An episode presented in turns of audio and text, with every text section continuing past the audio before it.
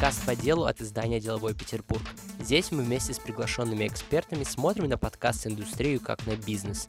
Есть ли в этой сфере деньги, кто зарабатывает на ваших прослушиваниях и как превратить свое увлечение в стартап. На эти и другие вопросы вы точно услышите здесь ответы.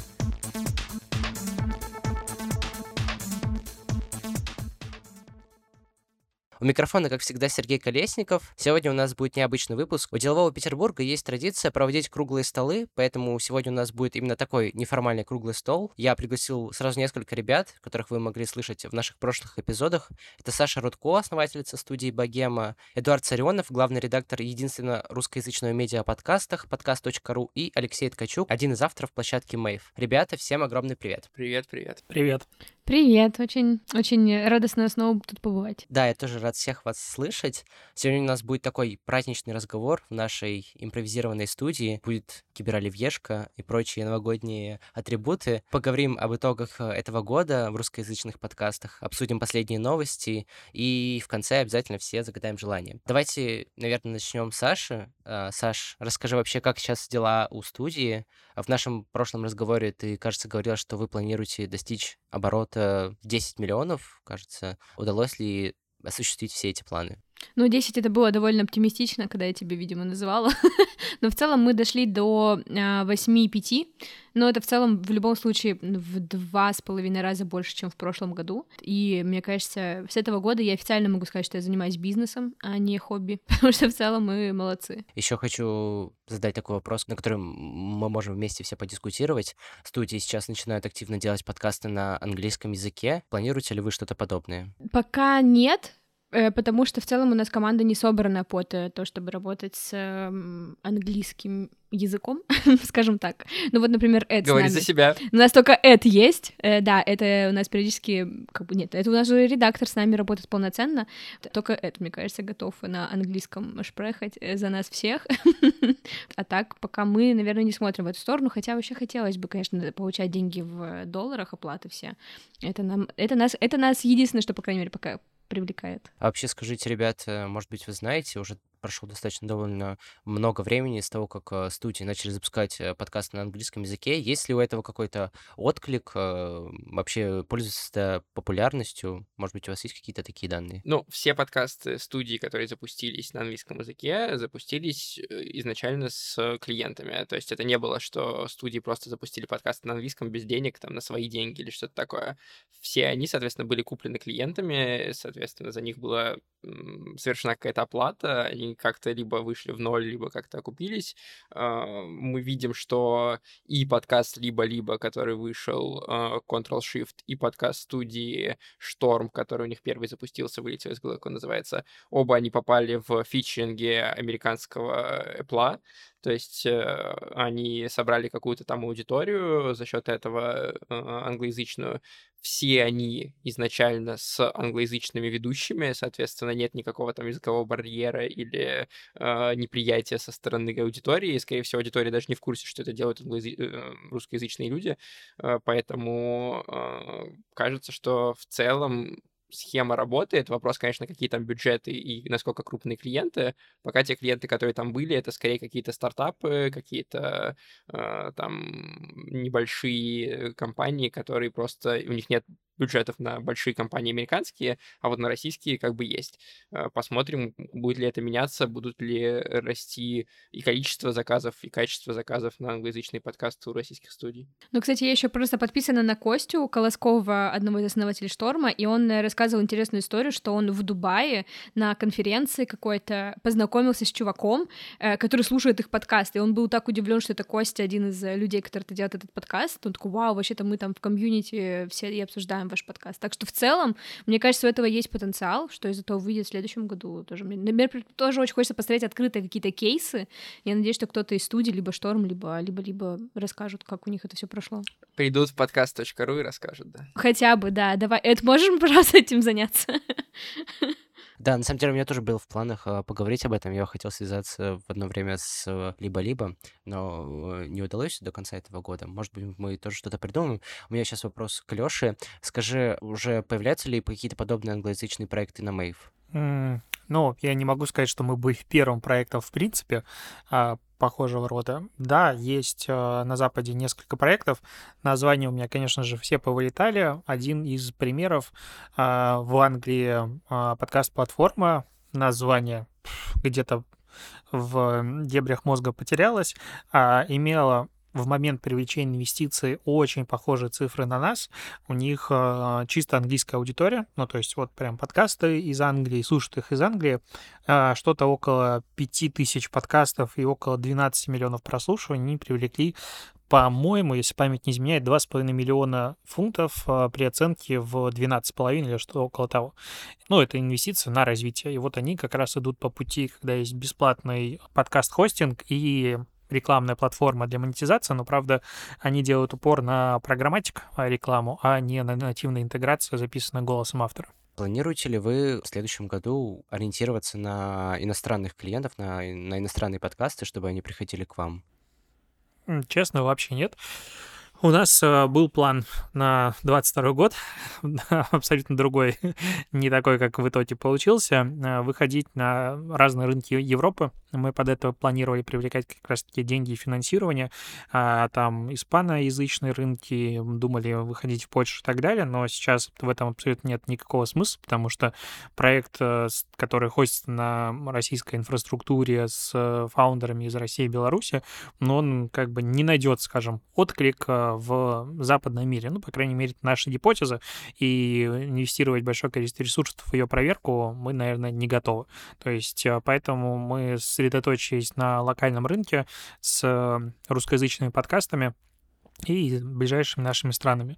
И это главный фокус, потому что на все ресурсов не хватит. Сейчас э, очень сильно венчурный рынок, в принципе, просел, и денег на рынке стало значительно меньше, их стало получать значительно сложнее, и все сделки, которые там обсуждаются и так далее, это только так называемый кэшин, когда э, ты как бы отдаешь свой сервис или компанию за инвестиции, которые ты не можешь потратить сам как хочешь, а внутренне, по сути, там зарплатами, инфраструктурой и так далее. То есть по сути, ты отдаешь компанию просто, чтобы она не умерла, если очень упростить. Прекрасно тебя понимаю, потому что у нас 20 какого-то там 21-22 февраля появилась англоязычная, испаноязычная, немецкая и нескольких других языков французская версия подкаст.ру э, с международным э, названием ПКСТ, и мы планировали, э, соответственно, расширяться, чтобы нашими ссылками пользовались и на Западе тоже. Но понятное дело, что все это осталось просто для удобства экспатов, которые уезжают и могут на языке той страны, где они живут, открыть наш сайт.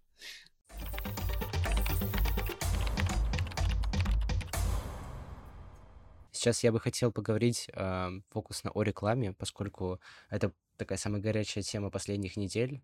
Новый закон о рекламе, о том, что теперь ее нужно маркировать, при этом правильно маркировать, получать все вот эти токены а, и тому подобное.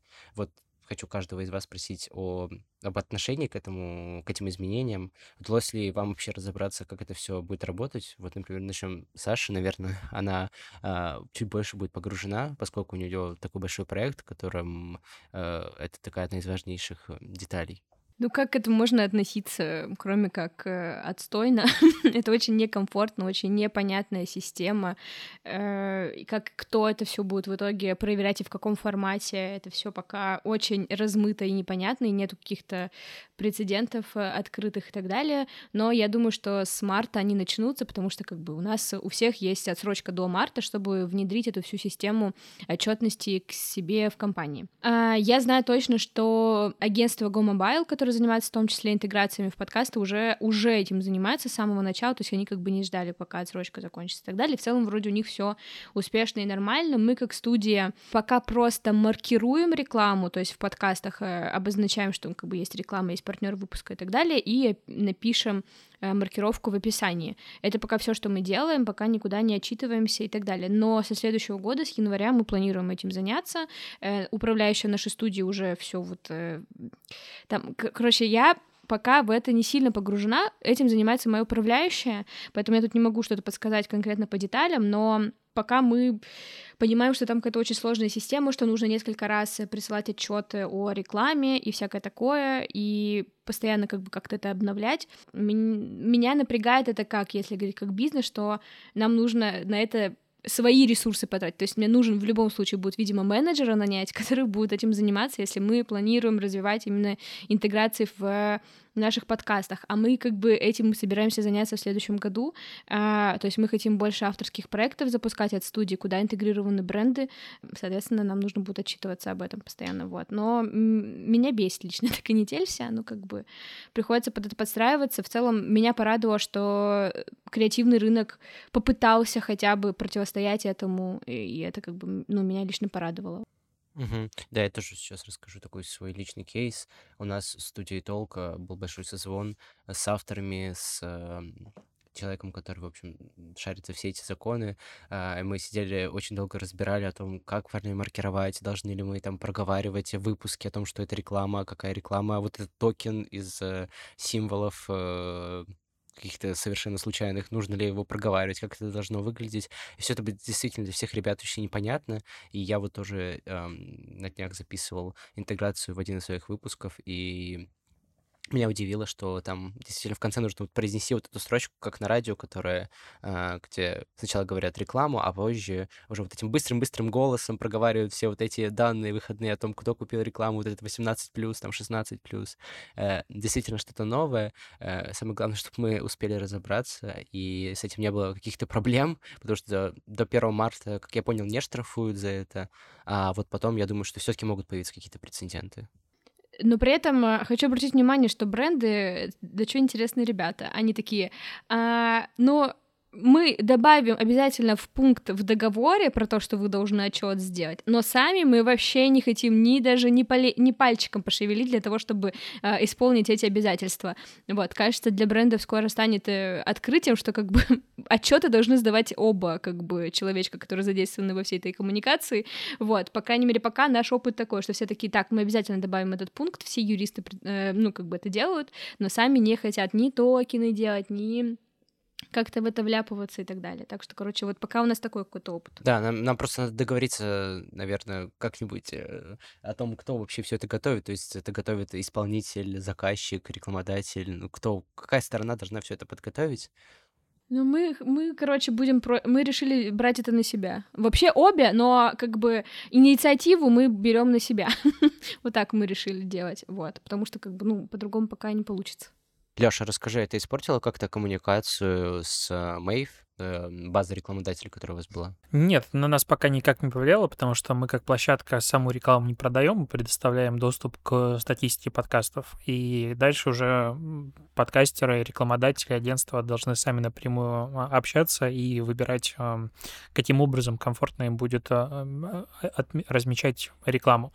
Здесь э, на самом деле впереди будет очень много веселья, потому что на данный момент а, все ОРД, они как бы почти бесплатные, ну, фактически там абонплата 100 рублей в месяц у меня, что ли, какая-то.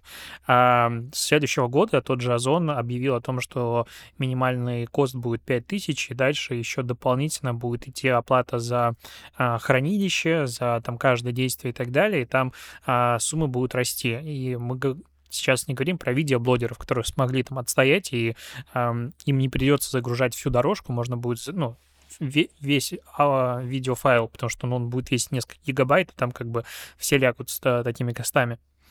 А надо будет загружать только саму как бы интеграцию.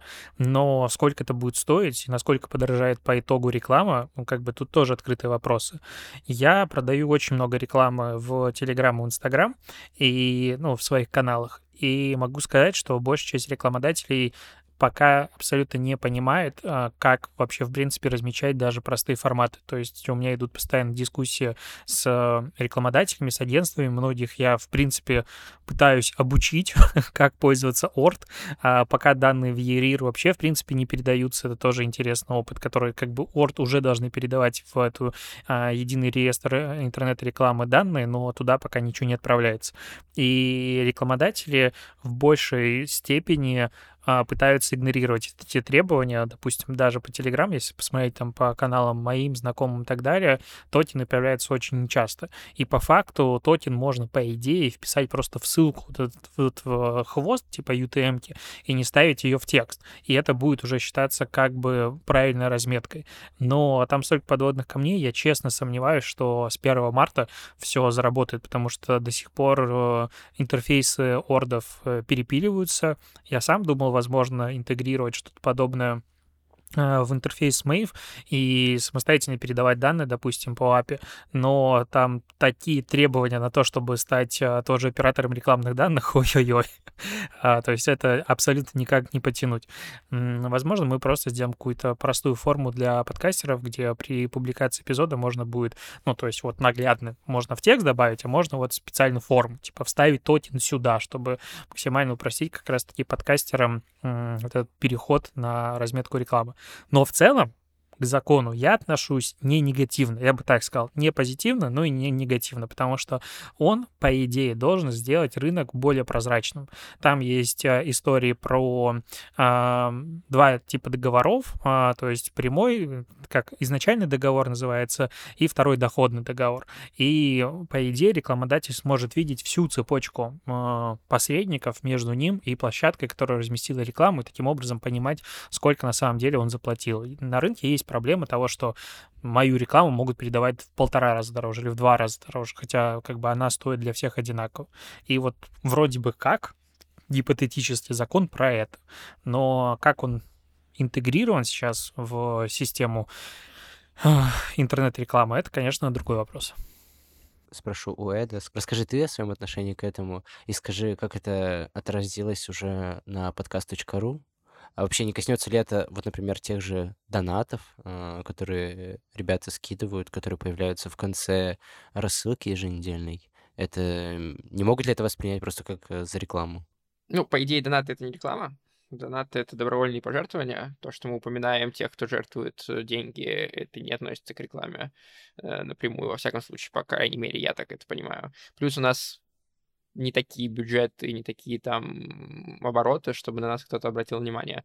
Э, я отношусь к этому э, закону скорее с точки зрения человека, которого инди-подкаст, и я понимаю, что если ко мне придут не из агентства, то мне самому каким-то образом придется вот этим всем заниматься, тем, что там в студии Богема будет заниматься отдельный человек.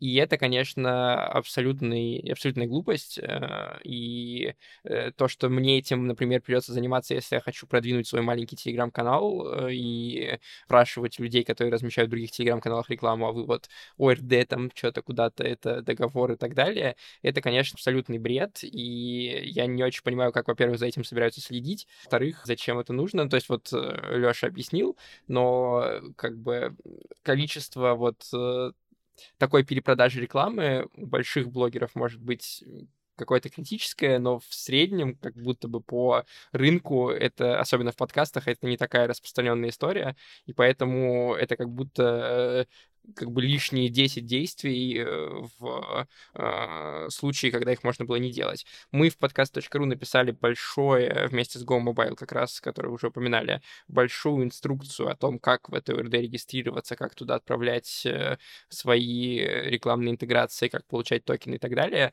Это как бы единственное, чем мы можем каким-то образом помочь э, таким же инди-подкастерам, там, как я, и как-то им облегчить жизнь э, в плане вот этого глупого абсолютно закона. Мгм. Да, просто там еще могут быть такие подводные камни, потому что, например, непонятно, а вот если я делаю подкаст, и он уходит на все платформы, не могут ли это воспринять, что для каждой платформы нужно будет получать отдельный токен? Или, например, что а, если у меня есть видеоверсия моего подкаста, и, то есть, получается, мне теперь нужно сделать отдельный токен, потому что, по сути, это уже другой продукт. Это то было аудио, здесь уже видео. Для аудио-видеоверсии точно да, а в аудиоверсии у тебя же а, как бы один файл, который распространяется на разное количество, ты размечаешь именно сам креатив. То есть э, в мире вот ордов и ерир ты размечаешь креатив. И вот если у тебя файлы отличаются от, на разных площадках, тогда для разных площадок нужно делать, ну, как бы разные токены. Если он один, то одного хватит. Но при этом, кстати, вот в законе мы тоже, как бы у меня есть э, юрист, который очень долго пытался всем этим делом разобраться. Там три стороны-то ведь получается на самом-то деле в законе обозначен. Тот, кто дает рекламу, тот, кто показывает рекламу, и площадка, на которой размещается реклама. И, и тут как бы тоже вопрос. Яндекс Музыка, Apple Podcast и так далее, они как бы все задействованы во всем этом деле или нет? Они должны будут какой-то отчет скидывать или нет? Ну, то есть, э, если что-то пойдет не так, то к ним тоже придут. Ну, то есть, короче, у меня, у меня эти вопросы тоже, например, остались. Э, как бы, нужно ли как-то перед ними отчитываться? Представляю эти запросы в Apple э, просто, типа, предоставьте нам статистику, пожалуйста, по всем подкастам, где у вас есть интеграция. Apple такие, ага, ага. Но, кстати, при этом э, ВКонтакте у них получится, появится свой, э, как это, не УРД, я не знаю, как это правильно назвать, сейчас я как бы не хочу перепутать, но у ВК появится свой пункт, где ты можешь отчитаться о таргетированной рекламе ВКонтакте, о любой другой рекламе. То есть у них будет... Так уже? Да, да, в смысле, а, у них появилось. Вот, то есть, типа, это, видимо, Короче, это как-то странно, все не знаю. Мне не нравится, может быть, потому что слишком сложно и разобраться, и мне не хочется в этом разбираться. Вот, все нас новое пугает и не нравится, и мой мозг пытается это все отрицать. Но пока это выглядит как просто, правда, действительно очень много телодвижений, не очень нужных, и у меня большие сомнения, что это вообще заработает вообще в целом когда-либо, потому что это такой большой трафик. Сможет ли это все работать на постоянной основе, у меня большие сомнения.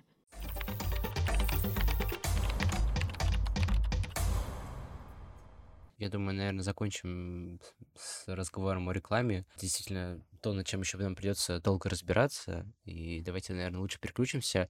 Э, хочу спросить у Лёши. Э, расскажи, как сейчас себя чувствует Мэйв, потому что недавно там поступали сообщения о каких-то проблемах. Вот расскажи, с чем это было связано. А, это связано с особенностью современного рынка технологий. Я даже не знаю, как это красиво говорить, а, грубо говоря.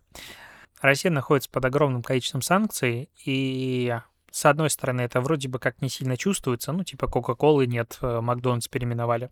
А с другой стороны, инфраструктурные проекты испытывают огромное количество сложностей и проблем, потому что каждый крупный сервис, он э, постоянно наращивает количество серверов, и они не берутся из воздуха. И это еще после 2020 года, после начала кризиса полупроводников, как бы ощущалось. Сейчас официально к нам никакие крупные компании не поставляют свою инфраструктуру, забирают IT-решения у облачных провайдеров и так далее. И мы попали немножечко в сложную ситуацию из-за нашего партнера, у которого находились э, все наши аудиофайлы, в принципе, файлы. То есть э, инфраструктура Mave строится на нескольких сервисах, а это и Amazon, и VK Cloud, и MTS Cloud. И вот у MTS Cloud э, случилась проблема, которой как бы Никто не был готов, как мы поняли, они тоже. То ли место закончилось, то ли что. Ну, то есть есть несколько разных вариантов, но э, у нас из 9 терабайт выкупленного хранилища для файлов осталось, ну, было занято 7,9, и оказалось, что занято все. То есть э, просто место вот всего облака закончилось. У безлимитного облака закончилось место. И то есть если бы мы, допустим, пошли, это была первая гипотеза, удалять, вычищать старые эпизоды подкастов, которые были импортированы к нам и, допустим, никогда не заработали, или просто дубли. Там есть э, некоторые подкастеры, которые не разобрались и 20 раз импортировали свой подкаст. Мы это как бы не чистили.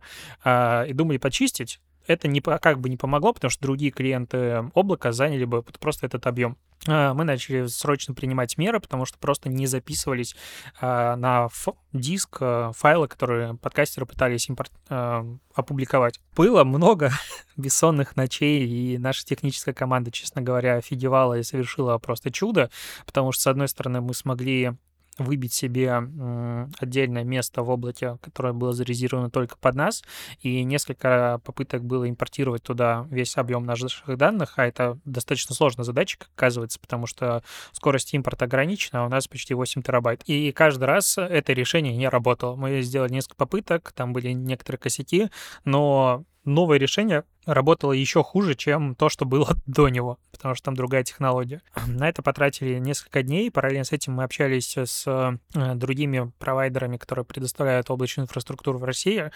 А вторая особенность нашей платформы в том, что мы генерируем огромное количество трафика, потому что каждый эпизод, который лежит у нас, а, допустим, там, тысяча прослушиваний, 10 тысяч прослушиваний, это же не просто прослушивание, это каждый пользователь скачал буквально а, через стриминг а, файл с нашего сервера. И суммарно у нас примерно полторы тысячи терабайт в месяц трафика. Это как бы дофига, и мы были одними из крупнейших по количеству трафика на нашем текущем облаке. Но его достоинство было в том, что оно не тарифицируем трафик, а остальные тарифицируют. И когда мы пошли к другим партнерам, нам насчитывали э, прайсы в 800 тысяч рублей в месяц, в полтора миллиона, в 2 миллиона, ну и так дальше. То есть мы не можем себе позволить, в принципе, таких трат просто за то, чтобы файлы раздавались. А, и делать какой-то платный тариф и так далее тоже как бы не помогло, когда мы говорим о таких суммах, которые надо доставать сразу же из кармана. А, поэтому переехали на распределенную облачную инфраструктуру Bani CDN от, ну, это как бы европейский провайдер. А, заработала не сразу, не все, не идеально. До сих пор у нас наблюдаются некоторые проблемы синхронизации, которые мы сейчас параллельно решаем, потому что ну, это другая инфраструктура, и у них много серверов и так далее. Но комплексно проблема решена, такого не должно повториться, потому что мы переехали к ребятам из Европы, у которых проблем с серверами не должно быть. Но э, я бы сказал так, что, на мой взгляд, дальше будет хуже, потому что когда банки падают на сутки, это происходит не просто потому, что кто-то там запятую не то место поставил, а это проблема инфраструктуры, которые вот первые звоночки. И, на наш взгляд, э, с каждым днем облачная инфраструктура и, в принципе, все сервисы будут деградировать, если ничего кардинально не изменится. И там в перспективе полугода-года мы столкнемся с э, либо снижением тари- лимитов у сервисов, либо падением скорости обмена данными и так далее. То есть инфраструктура будет страдать, и это будет очень-очень заметно. Да, это получается такой эффект бабочки, когда одни события приводят даже вот эффект домино, я бы сказал, тут уже, потому что дальше будет одно цеплять другое, и это действительно, то есть как бы про это не особо говорят, кажется, что мы там все э, справимся и все остальное, но и провайдеры сотовой связи, и операторы моби... обычного интернета домашнего, все, все, все будут страдать, поэтому что будет дальше, тут как бы вопрос, где смогут, может, сможет страна найти столько серверов. А можно от меня тоже вопрос, Лёша? А, Лёш, а вообще, ну, вы как? Извини, как, ну, это просто хорошие вопросы от меня, потому что, ну, в смысле, мне, правда, очень интересно его узнать, ответ, потому что э, я помню, что вы изначально, когда запускались, вы говорили, что вы не хотите вводить платные тарифы, вы будете выезжать на м, работе с рекламодателями, вот. Хотелось узнать, поменяли ли вы свое мнение, и вообще в целом считаешь ли ты, э, что все так же перспективно, как было, когда вы запускались? А, ну, знаешь, когда мы запускались, и в Ads регистрировались условные Microsoft и так далее, и это было большое количество классных брендов, а, которые первыми ушли из страны. А, и, в принципе, большое количество рекламодателей в подкастинге это были как раз-таки международные корпорации, у которых был уже бэкграунд и опыт работы на больших рынках. То сейчас прости, я, я могу просто с цифрой влезть. Э, мы считали 47% рекламодателей, которые были в 2021 году, в 2022 ушли с российского рынка. Я, Ого. честно, думаю, даже может быть цифра выше, а, потому что многие сократили бюджет, остановили. И, в общем, как бы мы столкнулись с кучей проблем в плане того, что кто-то ушел, другие не понимают, что это такое. Сейчас э, наш как бы глобальный план начать просто объяснять всему рынку, что такое подкасты, как в них можно работать, как в них можно покупать рекламу, какая-то эффективность. И большая проблема рынка в том, что mm-hmm. кейсов почти нет. То есть э, как бы есть кейсбук от Arir, который, ну, вот была интеграция. Ну, я рад за вас. Я как бы каждый ее отсматриваю, там 10 тысяч прослушаний, 15 тысяч прослушаний. Это как бы, да, кейс, факт того, что интеграция была, но каждый рекламодатель спрашивает, а какой был эффект дальше? То есть вот мы сейчас э, курс запустили, угу. уже как бы отправили все 8 писем, и вся обратная связь, которую мы получаем, ребята, все классно, покажите кейсы, покажите цифры. А мы не можем показать, потому что мы сами рекламу не делаем, мы не хотим быть агентством, вот этим посредником или что-то еще, мы не хотим взваливать на себя эту ношу, нам нужны вот какие-то цифры. А когда ты приходишь кому-то, все таки цифры есть, но мы как бы не покажем NDA, либо что-то еще. Ну, я думаю, все это все прекрасно понимают. И в этом плане все не круто, потому что даже э, продавать доступ к Ads достаточно сложно. То есть э, люди не сильно покупают то, что не понимают, и надо как бы образовывать всех. А с точки зрения mm-hmm. разработки все тоже усложнилось, потому что сколько раз приходилось перекраивать план по каким-то фичам, приоритетам и так далее, ну, я не вспомню, это десятки раз. А когда там сервис какой-то уходит, надо оперативно что-то менять, то есть это, конечно, интересный опыт а, выстраивания платформы в таких условиях. А, у нас все нормально. То есть мы не думаем вводить платные тарифы. В данный момент таких как бы предпосылок к этому нет. У нас есть запросы на то, чтобы начать э, позволять подкастерам не ужимать свои аудиофайлы. Это особенно актуально, допустим, для каких-то музыкальных эпизодов э, и музыкальных подкастов, потому что мы все пытаемся сжимать, и даже в этом случае такое количество трафика генерируем. А, но вот это, возможно, мы будем делать какой-то платной версии, потому что как бы самой платформе это, по сути, не надо мы и так прекрасно себя существуем.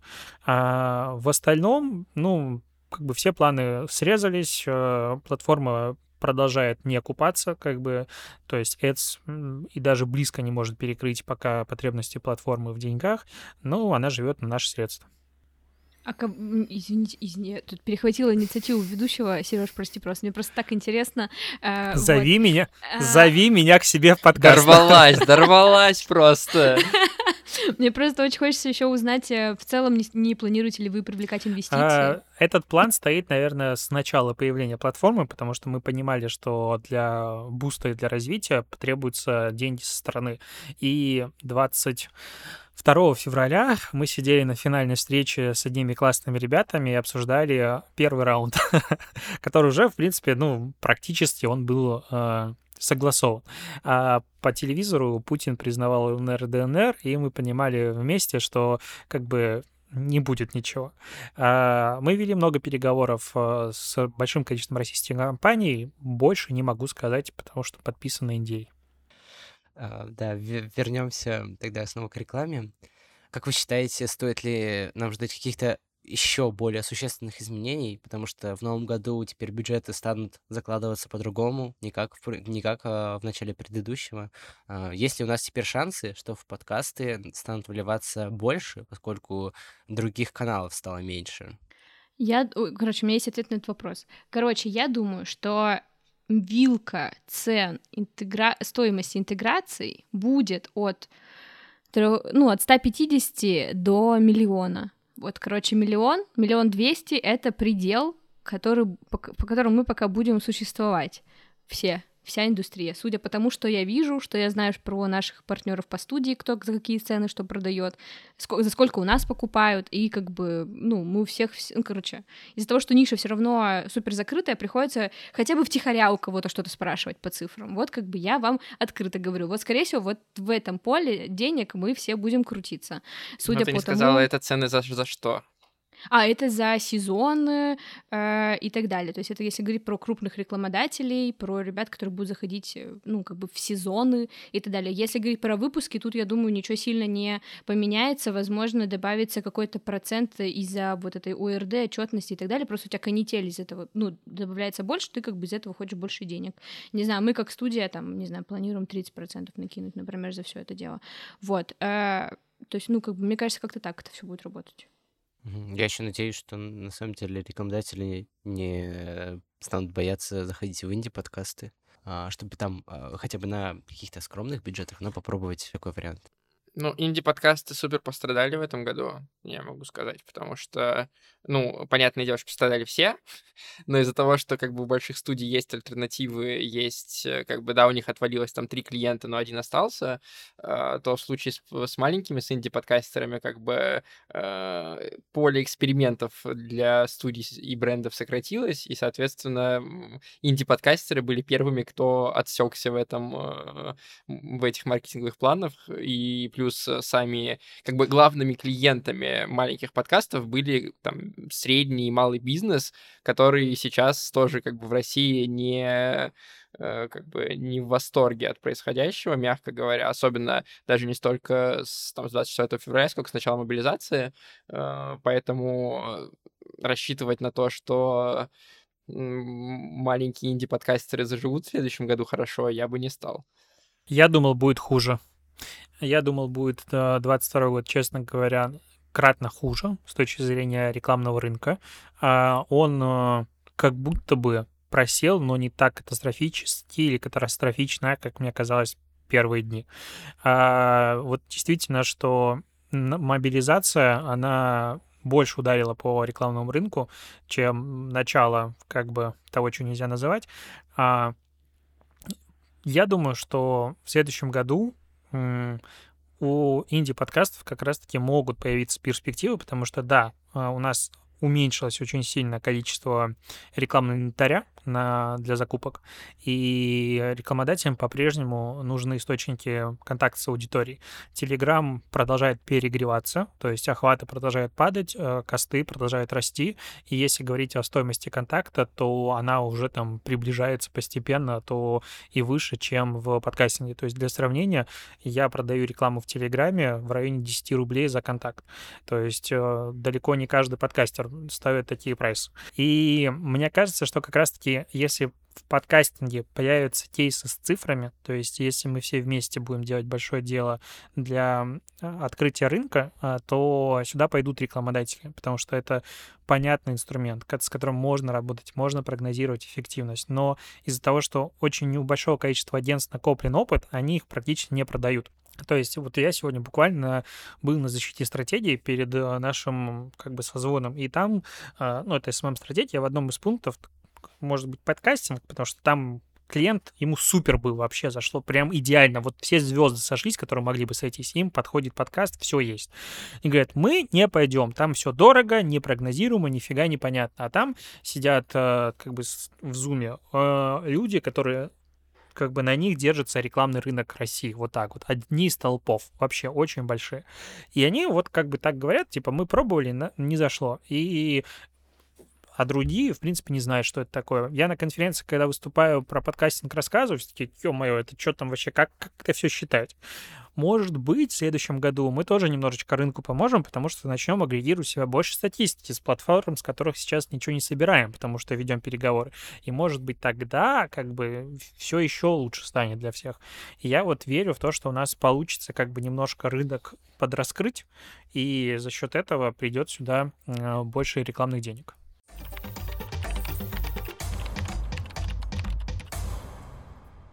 Давайте поговорим о том контенте, который выходил в этом году. Сейчас, например, стало много подкастов про психологию, хотя раньше еще казалось куда больше, но тем не менее, про тот же Relocate э, стало множество шоу. А, как вы думаете, не устали ли мы все от такого контента, и что может ждать нас в будущем? То есть действительно ли будет все время популярный контент, который будет реагировать на происходящее? С одной стороны, да, в этом году вышло огромное количество подкастов про wellness, про психологию, про релокацию. Но, понятное дело, потому что людей это волнует, потому что люди, которые э, занимаются контентом, в том числе переживают те тяжелые времена, которые они переживают. Но в то же время в этом году вышло э, удивительное огромное количество проектов, которые, э, ну, там, могли бы соревноваться с любыми другими проектами из прошлых годов и выигрывать у них конкуренцию. И они, главное, пользовались популярностью. Ученицы, как один из примеров, как бы уникального на русском русском языке проекта, который вышел в этом году. А, «Хакни мозг», э, который вот э, делала как раз э,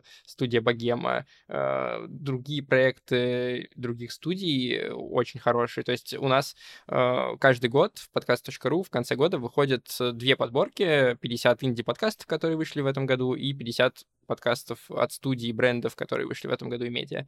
Uh, у нас не было никаких проблем в том, чтобы собрать эти подборки, чтобы набрать туда uh, интересные, качественные, uh, оригинальные проекты. Э, как бы ни в прошлом году не было проблем ни в этом, как бы 100 подкастов за 22 год, которые стоит послушать, мне кажется, это вполне себе достаточное количество. Вот. Э, не только про психологию, не только про там wellness или релокацию. Понятное дело, что типа индустрия подстраивается под те темы, которые интересны аудитории, и под те темы, которые интересны авторам. Ну, так всегда бывает. Но это не значит, что на этом фоне не появляются других э, оригинальных проектов. Я могу немножечко статистикой поделиться. А, в прошлом году, ну, в принципе, год года уже можно сравнивать. А, в прошлом году в декабре, ну, короче, осенью и зимой а, у нас на платформе появлялось около 130 в среднем подкастов активных, мы так называем, то есть подкасты, у которых идет трафик. Я по внутреннему даже борду смотрю понятное дело, что мы занимали какую-то часть рынка, не всю, но вот 130.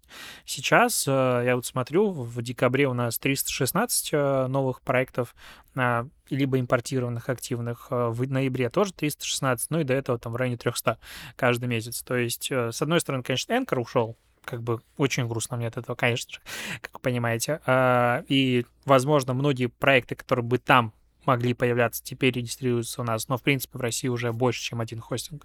А с другой стороны, я вижу, что количество подкастов новых постоянно создается, далеко не все они, конечно же, про wellness, и мне кажется, уже многих э, начала подзадалбливать вот эта вот история про берегите себя, эмоциональное здоровье и все остальное, потому что не только в подкасте где-то было, это было абсолютно везде в контенте брендов. И про заботу, про себя, про вот эмоциональное состояние и так далее писали очень многие многие. И это уже постепенно уходит на нет, потому что, во-первых, контент заканчивается, ну, то есть нельзя писать постоянно про одно и то же, и бренды начинают уходить в разные направления. Я думаю, сейчас баланс как бы будет э, нормальным, и если не произойдет никаких потрясений, типа как подготовиться к ядерной войне или там в бункер выкопать, то будут разные эпизоды нормально немного разовью. Мне кажется, я, правда, этот вопрос был больше адресован к Эду. Мне кажется, он как-то больше в это погружен, но, может быть, у вас тоже будут ответы. Что сейчас популярно на западном рынке? И есть ли какие-то форматы, какие-то темы, которые могут э, перекочевать к нам? Ну, э, если год назад я говорил о том, что там российский подкаст рынок отстает от американского, но мы, типа, в догоняющей позиции и как бы идем догоняем семимильными шагами гораздо быстрее, чем могли бы, то сейчас кажется, что российский рынок — это совсем как будто бы другая история, не связанная вообще с э, мировым рынком подкастов. И то же самое касается и тем, а, как бы в Америке всегда были и до сих пор популярные True Crime подкасты, которые в России, ну как бы да, вот я учениц назвал, но по сути у нас нет такой огромной ниши True Crime подкастов, которая есть в Америке, и у нас нет такого, что это все повально слушают э, такие проекты. Подкасты успешные и громкие True Crime можно пересчитать, не знаю, пальцы по пальцам одной руки, может быть, там полутора рук. Вот. А, я бы не стал ориентироваться, в принципе, на те ниши, которые там есть. Единственное, в чем как мне кажется, можно было бы ориентироваться на западный рынок, это э, там сложность продакшена и как бы сложность самих подкастов по форматам, но опять же это все упирается там в бюджеты, потому что в, если вы послушаете американские подкасты, которые вам нравятся, какие-нибудь классные, и дослушаете до титров, вы обнаружите, что там три продюсера, четыре редактора, э, два ведущих, три экзекутив продюсера и еще какие-нибудь там э, несколько десятков исполнителей. Ни одна из студий в России не можете позволить такой количество людей на одном проекте, ну, просто финансово. Э, никто не может позволить себе отправить человека в Африку для того, чтобы он там записал одно интервью, а как бы американские студии вполне спокойно могут себе это позволить. Поэтому как бы ориентироваться-то можно, но нужно учитывать особенности всего происходящего. Есть один тренд западный, который я очень жду, когда придет к нам, и он вроде бы как начинался, но такой себе. Я сейчас вижу, а, ну, по крайней мере, по своей ленте подписок в Инстаграм, а, что все больше и больше публичных личностей, селебрити и не связанных абсолютно никак с подкастингом, запускают свои проекты. А, причем люди, которые вообще в последнюю очередь подумают, что они могут писать подкасты. Они запускают проекты, запускают подкасты, аудио-видео версии, это хорошо слушается. И таким образом, люди, ну, как бы эко экосистема подкастинга привлекает к себе большое количество новых слушателей, которые раньше вообще сюда не заходили. Ну, что ты думаешь, блин, там, условный Бэхэм, я не думаю, что он запустил подкаст, но в теории он запускает подкаст, думаешь, я его хочу послушать, не только посмотреть на него, но и послушать. И э, звезды привлекают сюда большое количество новой аудитории, рекламодателей, много прослушиваний. Я жду, когда такое начнется у нас. Там была Бузова, которая запускала свой подкаст, по-моему, в прошлом году, но вроде он перестал выходить. Юба! Все, пускай каждая звезда э, в поисках новых рекламных денег, да, запускает э, подкаст. Я думаю, что это постепенно к нам придет, потому что вот мое личное мнение, что подкастинг сейчас как бы, ну, это прикольно. То есть вот лет пять назад было прикольно иметь телеграм-канал, типа, я автор телеграм-канала, пофиг, там, тысяча человек тебя читает, вообще кайф, все хорошо. А сейчас я автор подкаста. Кто там знает, сколько у тебя прослушивает, неважно, это прикольно. И вот я думаю, что звезды будут смотреть как бы на Запад, они всегда это смотрят, все смотрят, и они запускают подкасты, начнем мы. То есть на YouTube уже начиналось такое в какой-то момент э, комики активно запускали там все прям десятками, а сейчас э, будут звезды. Но мы видим уже в этом году, что многие блогеры, вот из Инстаграма, например, те же начали запускать свои подкасты. Э, ну и посмотри да, на прослушивание, и, там все хорошо. И посмотри, да, и там все прекрасно. Это очень работающая история. Я согласен с тобой. Это как бы тренд, который э, самый позитивный из тех, который можно выделить, как будто бы. Ну, не знаю, я еще вижу тренд. А, если не говорить про американский рынок в целом, а просто про э, тренды, Э, у меня в мыслях, что в России следующий тренд, который будет сейчас, и как бы в целом конкуренция потихонечку начинает э, поджимать, потому что подкастов действительно много выходит, и инди-подкастеров.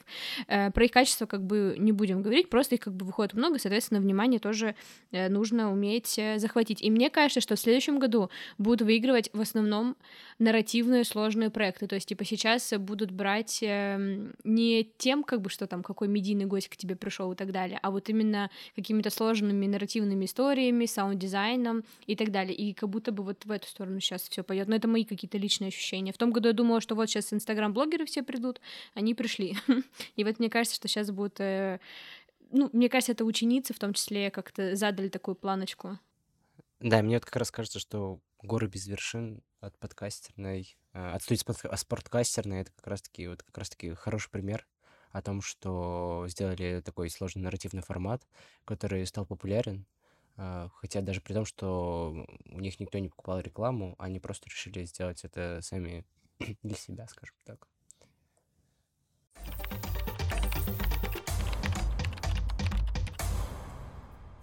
Мы движемся к финалу. Теперь хочу спросить каждого из вас, э, какие у вас планы на следующий год э, в ваших проектах, просто я тут посчитал, э, простите за саморекламу, я тут посчитал э, количество э, эпизодов, которые вышли с моим участием, где я либо редактор, либо продюсер, либо как-то еще выступаю в этом году. У меня получилось больше 150 эпизодов, и э, сложно, как бы, э, когда говоришь о будущих прогнозах, как бы понять, про какой из проектов нужно говорить. Вот. Э, в подкасте в своем я планирую постараться больше аудиторию накопить, учитывая, что я знаю, что в России больше гораздо людей, которые смотрят аниме, чем людей, которые слушают мой подкаст. Это надо исправлять. А, в рамках работы в студии э, я буду заниматься вот этими как раз сложными нарративными проектами, о которых Саша сказала, и надеюсь, что получится какие-то интересные истории рассказать. А, вот. И как э, главный редактор подкаст.ру у нас как таковых прям четко сформированных планов на следующий год нет. Опять же, в 2022 году мы планировали э, делать вот эти всякие исследования, мы планировали уходить на западный рынок, мы планировали больше работать над платным контентом и работать с подписчиками. Э, как бы все это посыпалось, и поэтому сейчас мы э, стараемся в подкаст.ру просто поддерживать то, что э, мы делаем. У нас есть некоторые планы на улучшение сервиса ссылок подкаст.ру, добавление личного кабинета, добавление статистики постепенно, добавление новых платформ. Э, мы уже в этом году 5, кажется, новых площадок добавили туда, в том числе западных. Вот. Э, какие-то такие планы есть, но это, опять же, касаемо сервиса, а не издания. Издание пока будет э, существовать в том же режиме, в котором было в этом году. Я небольшой любитель говорить о планах э, публично до момента, пока они не реализованы, потому что э, всегда что-то меняется, много идет не так, как хотелось бы. А, скажу то, что уже практически готово. Embed Player. Нас давно просили, мы сделали классный, красивый Embed Player, функциональный, вообще классный, очень сильно его люблю. Это, наверное, из ближайших планов то, что появится, подкасты смогут интегрировать а, свой плеер а, на сервисах точнее, на сайтах или в статьях каких-то. Самый амбициозный план на следующий год — это развивать, э, в принципе, категорию подкастинга в России. То есть э, не с э, формата образования подкастов, подкастеров, как делать подкасты и так далее, это не моя война, и мы как бы не будем в эту битву вступать. А мой план — это до максимального количества рекламодателей доносить информацию о том, что можно рекламироваться в подкастах, как это делать, пытаться аккумулировать, агрегировать кейсы. Если что-то у вас есть, с такой радостью буду подсвечивать по максимуму, а, пытаться показать я максимально открытый человек ко всем предложениям с точки зрения того, как можно подсвечивать отрасль, и хочется делать это.